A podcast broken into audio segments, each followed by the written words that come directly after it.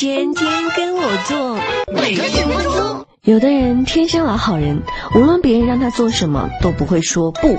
作为集万千宠爱于一身的女神，今天来教教你们如何优雅的拒绝别人。对自己好一点，同事要你帮忙的时候，你先考虑好自己有哪些事情没有做，是不是真的有空闲时间帮忙，以自己为先。拒绝的时候要干脆利落，对不起，我工作比你还多，真没空。